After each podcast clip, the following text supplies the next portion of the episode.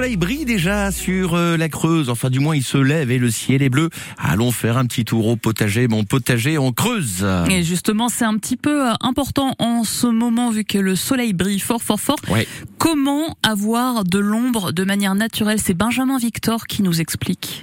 La chaleur commence à venir peu à peu. Comme pour nous les êtres humains, les plantations au jardin ont besoin d'être préservées du soleil. Alors on leur met pas un chapeau sur la tête à nos légumes, mais en revanche, elles ont quand même besoin d'un certain ombrage. Oui, absolument. En fait, il y a beaucoup d'essences, même la plupart des essences, contrairement à ce qu'on peut penser, ont besoin de garder une certaine fraîcheur, un ensoleillement suffisant, bien sûr, mais aux heures les plus chaudes de la journée et y compris compris euh, aux mois les plus chauds comme ceux du mois de juin, juillet, août, qui vont vraiment être les mois de l'été, où il va falloir euh, veiller à, à, ne pas assécher le sol. En fait, là, les mois les plus chauds de l'année arrivent, et contrairement à ce qu'on peut penser, les plantes ont besoin parfois d'un sol frais, ou en tout cas d'un ombrage qui va être euh, bénéfique pour leur croissance, ou en tout cas pour la production de fruits. Alors certains légumes et certaines essences potagères sont plus sensibles que d'autres à la sécheresse et à la canicule.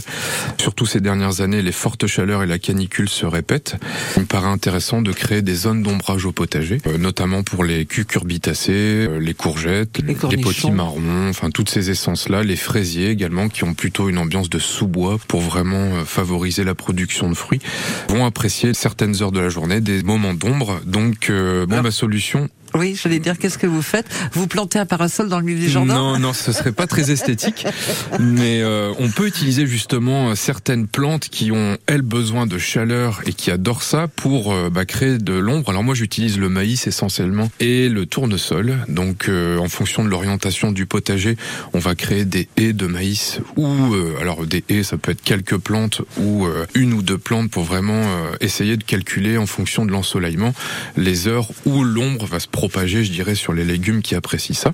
Donc ça peut être des bonnes solutions justement pour pas dénaturer un peu le côté esthétique du potager qui me semble aussi un peu important. J'avais bonheur... oublié cet aspect. Vous voyez comme quoi je suis vraiment euh, oui, en oui. pleine découverte. Ni chapeau, ni parasol. Mais euh, certaines plantes font très bien le travail. Et elles qui adorent la chaleur et l'ensoleillement, euh, je dirais que c'est une sorte de symbiose, une sorte de, de synergie qui permet aux plantes de s'exprimer au mieux en fonction des, des besoins qu'elles ont. Bon, J'espère que c'est bien noté parce qu'on est euh, on ne peut plus d'actualité avec ce sujet. Euh, mon potager en Creuse à réécouter tous les épisodes d'ailleurs hein, sur francebleu.fr.